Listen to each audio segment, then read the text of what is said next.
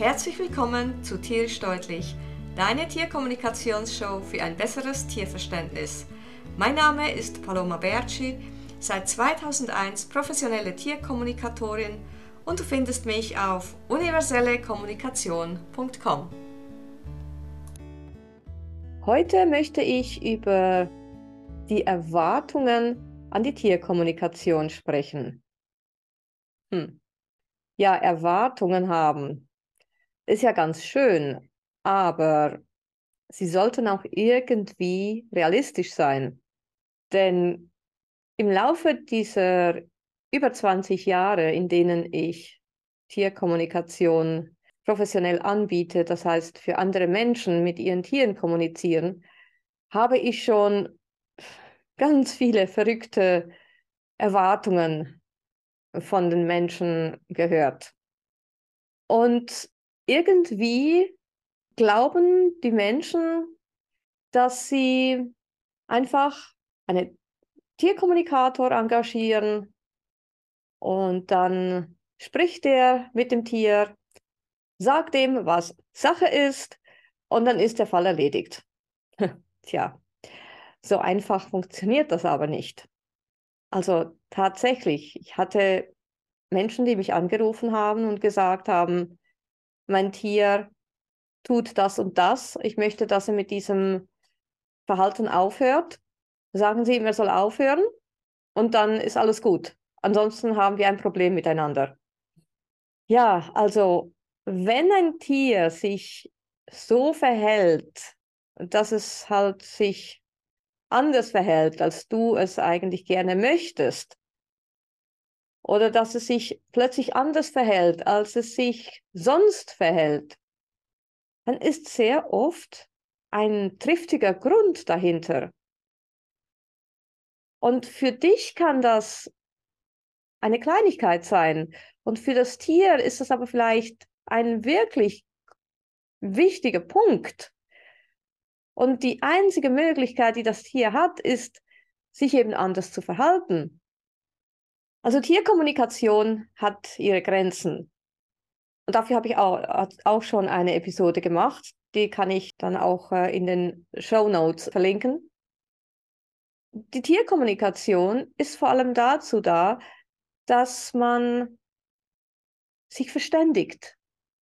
Und zwar auf gleicher Augenhöhe. Es ist wichtig, dass du mit deinem Tier auf gleicher Augenhöhe kommunizierst.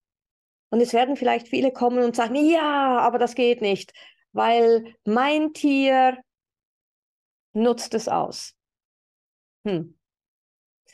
Das Tier nutzt es nicht aus. Das Tier verhält sich dann so, wie es sich verhält, um dir etwas mitzuteilen. Und es ist dann froh, wenn es endlich sich einmal ausdrücken kann. Ich erinnere mich, als ich noch mein Pferd Liomi hatte. Das ist, das ist jetzt auch schon über 20 Jahre her, dass ich dann, wenn es mir schlecht ging und äh, ja, mein Pferd musste raus, ich bin jeden Tag im Stall gewesen, obwohl es damals schon in einem Offenstall stand. Ich bin jeden Tag in den Stall gefahren zu meinem Pferd, habe dann entweder Bodenarbeit gemacht oder wir sind ausreiten gegangen oder wir haben longiert oder wir sind spazieren gegangen. Wir haben immer viele verschiedene Dinge gemacht. Wir haben nie dasselbe gemacht, nicht ein Tag nacheinander dasselbe. Aber es gab halt nun mal Tage, da ging es mir nicht so gut, so einmal im Monat. Da haben halt die Frauen so ein paar Tage, bei denen es ihnen halt nicht so gut geht. Auf jeden Fall, mir ging es damals nicht so gut. Und ich bin trotzdem in den Stall und ich bin ausreiten gegangen mit Liomi. Und ich habe Liomi klar durchgegeben und gesagt, obwohl ich damals noch gar nicht bewusst telepathisch kommunizierte, aber ich habe ihm so das Gefühl gegeben, schau mal, mir geht's heute nicht so gut, passt du bitte auf mich auf. Und das hat er auch gemacht. Und wenn mich die Leute im Stall dann darauf angesprochen haben, du siehst gar nicht so gut aus. Ja, ich weiß, ich gehe trotzdem ausreiten. Dann habe ich oftmals gehört, uff, wenn ich so auf mein Pferd steigen würde, der würde das schamlos ausnutzen. Hm. Gibt einem schon ein bisschen zu denken, oder? Wieso macht das ein Tier? Ein Tier nutzt nicht etwas schamlos aus. Ein Tier nutzt die Chance, dir etwas zu vermitteln. Aber wenn du natürlich das Gefühl hast, dass das Tier dir untertan ist und es das tun muss, was du sagst, ja, dann hast du wahrscheinlich ein Problem damit, wenn sich das Tier dann ausdrückt auf die einzige Art und Weise, wie er sich ausdrücken kann. Und es gibt leider sehr viele Menschen, die tatsächlich die Idee in sich tragen, die Natur und die Tiere und die Erde sind dem Menschen untertan, weil uns das so beigebracht wurde. Ja, das sind unsere Ressourcen, das sind unsere Nutztiere. Es gibt gar keine Nutztiere, es gibt nur Tiere, nichts anderes. Es gibt keine Labortiere und es gibt keine Nutztiere und es gibt keine Haustiere. Es gibt Tiere. Es sind Mitgeschöpfe, die mit uns auf der Erde sind. Und sie verdienen unseren Respekt, egal welcher Spezies sie angehören. Tiere sind uns nicht untertan. Tiere sind Mitgeschöpfe. Aber leider haben tatsächlich viele Menschen das Gefühl, Tiere sind uns untertan und sie müssen das tun, was wir sagen. Tatsächlich gibt es Menschen, die dann diese Erwartungen an die Tierkommunikation haben und sagen, sag meinem Tier das und das. Und dann soll er es tun. Und ansonsten funktioniert die Tierkommunikation nicht, ich glaube nicht dran. Das sind ganz schlechte Voraussetzungen, um eine harmonische Beziehung mit einem Tier aufzubauen. Dann gibt es wiederum Menschen, die das Gefühl haben, ich sage jetzt, so und so ist es und dann muss es auch so und so gemacht werden. Jetzt gibt es aber auch Tiere, die wissen wollen, weshalb sie etwas tun sollten. Und dann ist natürlich die Antwort darum, weil ich es sage, hm, ziemlich schäbig. Denn wieso sollte man einem Tier nicht erklären, weshalb es etwas tun sollte. Natürlich kannst du einem Tier erklären, weshalb es etwas tun sollte. Es ist wichtig, dass Tiere wissen, was um sie herum passiert und wieso sie etwas tun sollten. Tiere leben in unserer Welt und sie verstehen nicht alles, was in unserer Welt passiert. Und jetzt sollen sie auch noch Dinge tun, die sie vielleicht auch nicht verstehen. Ja, wieso sollen sie glauben, dass das sicher ist, was du von ihnen verlangst. Wieso sollen sie dann etwas tun, wenn sie es nicht verstehen? Es ist unsere Verantwortung, unseren Tieren unsere Welt so gut es geht zu erklären und ihnen zu zeigen, dass sie sicher sind in unserer Welt und dass sie sich auf uns verlassen können. Aber wenn wir nur immer sagen, so und so ist es und das musst du jetzt einfach tun und wir geben keine Erklärung ab, eine große Vertrauensbasis wird sich da, glaube ich, nicht wirklich aufbauen. Denn aus der Sicht der Tiere sieht das Ganze ja ganz anders aus. Und es ist wichtig, dass wir uns in die, in die Position unserer Tiere hineinversetzen können, damit wir eben verstehen, wie sehen unsere Tiere jetzt diese Situation? Sehr oft, und das ist eines der größten Missverständnisse, die es eben tatsächlich gibt, und der, das, das Missverständnis ist gar nicht böse gemeint, sehr oft versetzt sich der Mensch in eine Situation, in der das Tier ist, als Mensch und nicht als Tier. Und dann sagt sich der Mensch, ja, aber das ist doch logisch dass das so und so sein muss. Ja, weil der Mensch das versteht. Aber wenn du dich in eine Situation hineinversetzt als Tier und dir die Situation aus, dem, aus der Sicht des Tieres anschaust, dann sieht das oftmals ganz anders aus. Deshalb ist es wichtig, dass wir lernen, uns auf unsere Tiere einzulassen und einmal die Sichtweise zu ändern. Ändere deine Sichtweise. Versuche einmal die Situation, was immer auch das für eine Situation ist, aus der Sicht des Tieres zu sehen. Und dann wirst du dein Tier viel besser verstehen. Es ist wichtig, dass wir beide Seiten verstehen. Also ne, unsere Sicht ist klar, die verstehen wir, aber dass wir eben auch die Sicht des Tieres verstehen, weil dann können wir Kompromiss, Kompromisse schließen. Wir können dann aufeinander zugehen. Es ist wichtig, dass wir aufeinander zugehen. Und nein, ein Tier über, übernimmt hier nicht irgendwie die Federführung, nur weil wir auf unser Tier zugehen. Das Tier übernimmt dann nicht die Macht, wie viele Menschen glauben. Es ist wichtig, dass wir aufeinander zugehen, dass wir auch unsere Sichtweise dem Tier übermitteln können, damit das Tier eben auch uns versteht. Ja, es gibt Menschen, die aber tatsächlich das Gefühl haben, sie müssen Reaktionen, die sie von Tieren, von ihren Tieren bekommen, unterbinden. Aber das ist ja die einzige Möglichkeit, die unsere Tiere haben, sich bemerkbar zu machen und uns mitzuteilen, hey, hier stimmt etwas nicht. Achte auf diese Zeichen. Achte darauf, wenn dein Tier sich plötzlich anders verhält als sonst.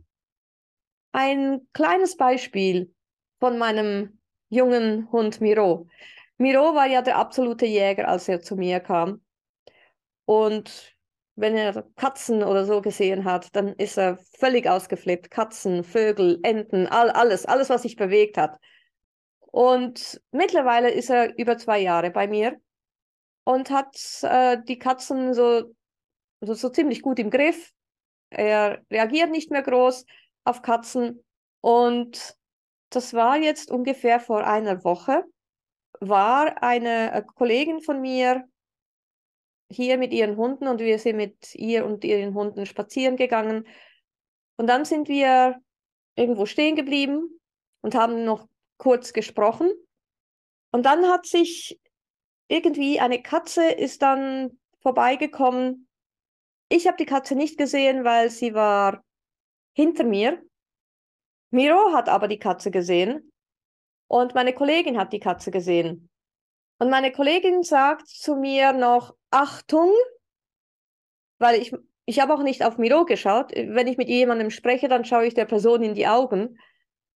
Und meine Kollegin sagt, Achtung. Und in dem Moment springt Miro voll in die Leine auf die Katze zu.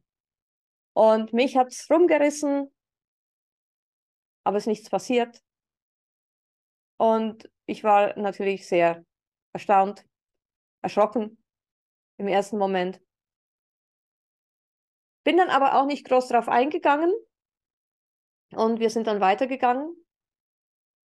Was mir aber aufgefallen ist, dass Miro plötzlich angefangen hat, auf Katzen wieder zu reagieren.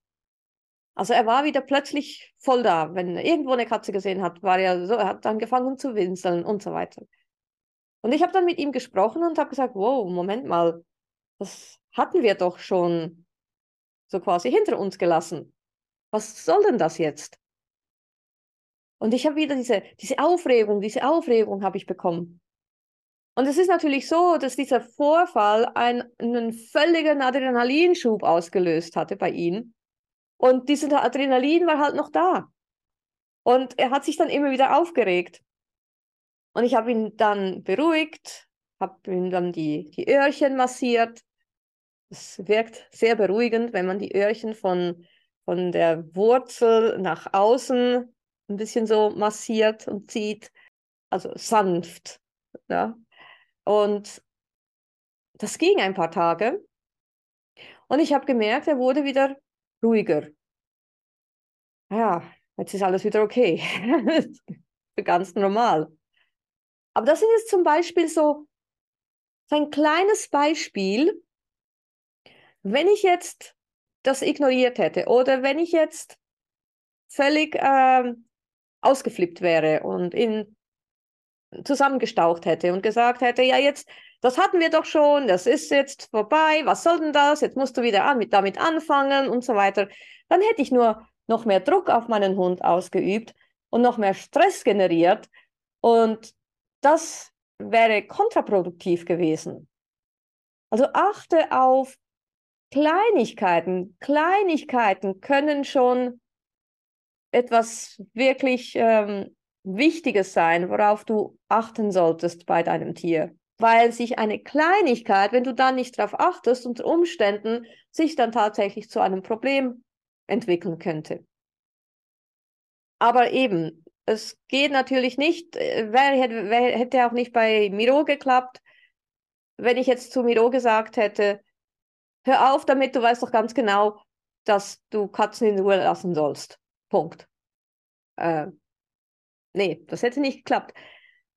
Die Tierkommunikation ist dafür da, eben herauszufinden, ja, was ist denn jetzt das Problem? Wieso reagierst du jetzt plötzlich wieder so auf Katzen? Das hatten wir doch schon. Und dann gebe ich dem Tier die Chance, mir zu übermitteln, ja, aber guck mal, bei mir im, im Inneren sieht es im Moment so und so aus. Und dann gebe ich dem Tier die Chance, dass es sich eben erklären kann. Aber nicht indem ich einfach sage, so, stopp jetzt, hör auf damit, das hatten wir schon. Aber das ist eben das, was viele Menschen das Gefühl haben, müsste man können. Ich hatte schon Menschen, die mich angerufen haben, weil ihre Katze gebissen hat. Ihre Katze hat sie immer wieder gebissen. Sie haben sie gestreichelt, plötzlich hat die Katze zugebissen. Und ich hatte diesen Fall nicht nur einmal, sondern tatsächlich mehrere Male im Laufe dieser über 20 Jahre, seit ich das mache. Es gab Menschen, die mir dann tatsächlich gesagt haben, sagen Sie der Katze, sie soll aufhören damit. Ich möchte, dass sie das nicht mehr tut. Ja, ich kann ihr nicht sagen, sie soll aufhören damit. Das heißt doch, ich kann ihr sagen, dass sie aufhören soll damit. Nur ob sie es tut, sei dahingestellt. Ich bezweifle das. Und dann sind die Leute dann immer sehr erstaunt und sagen, ja, aber wieso? Ja, weil das Tier einen Grund hat, weshalb es das tut. Ich kann anhand der Tierkommunikation mit ihrer Katze kommunizieren und herausfinden, weshalb sie das tut. Und wenn wir wissen, weshalb sie das tut, dann können wir Lösungsansätze suchen. Und dann sind die Leute meistens zuerst einmal ruhig man merkt, sie überlegen und die meisten sagen dann, hm, ja, ja, das ist gut. Tierkommunikation ist dafür da, die Sichtweise des Tieres aufzuzeigen und dann kann man miteinander nach Lösungen suchen.